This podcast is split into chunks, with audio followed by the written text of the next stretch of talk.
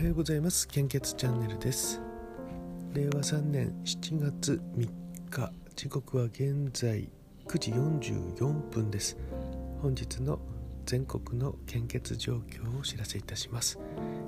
ちょっとリビングでひそひそしているので今日はちょっとすぐ終わる予定です。北海道地方です。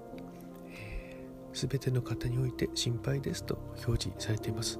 昨日は安心だったんですけども今日は心配ですに変わってますので、えー、どうぞよろしくお願いいたします。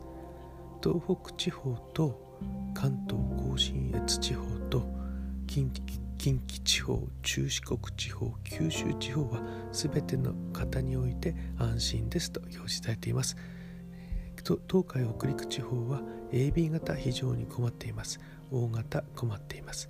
B 型 AB 型は安心です、えー、東海北陸地方の A 型ですね。こちら非常に困っているということでしたので全国でここ一つになっています、えー、本日お時間に余裕がありましたらどうぞよろしくお願いいたします。引き続きコロナウイルス感染症の状況に移ります。えっ、ー、とですね。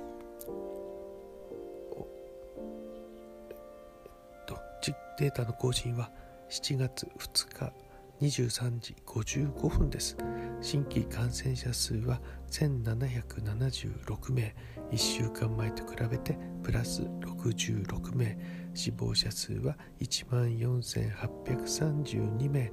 前日比プラス25名となっております。数字が大きくなってきております、えー、基本的な感染症対策にどうぞご協力お願いいたします。とおとといですね、あの先日献血した結果の封書が来ました。私これ封書でもらう設定にしてるんですね、えー、紙資源の節約のためにも、えー、ネットで見るようにした方がいいんでしょうけど紙もやっぱり見るといいなと思いました、えー、で、え、私がいつも見てこれあのすごい検査結果が出まして私えっ、ー、と30年以上は献血してますけどもおそらく初めてなんですけども総コレステロールが200を切りました。初めてですねこれ。前回が274でこれも異常値になってるんですけども今回はまあわずかなんですけども、えー、200を切って194になりました、えー、これ正常値は140から259ですので、えー、まあちょうどいいのかなと思います。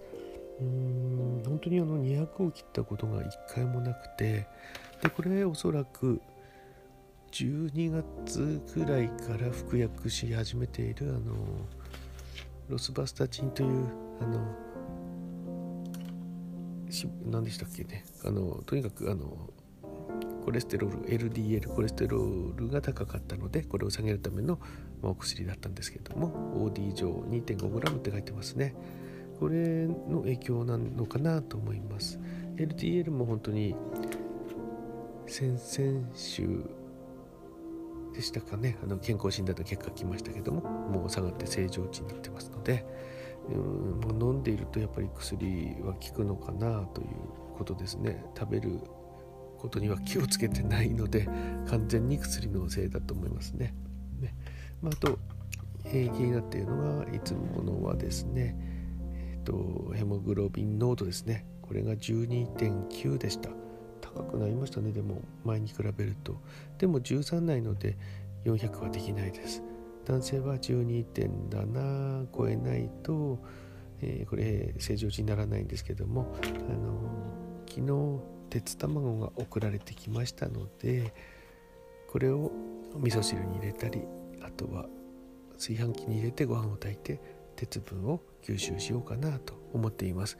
これはあの献血すると毎回来るのでもう毎月これは数字で確認できると思いますので、えー、お知らせしたいと思います、えー、それでは今日はこの辺で失礼いたします、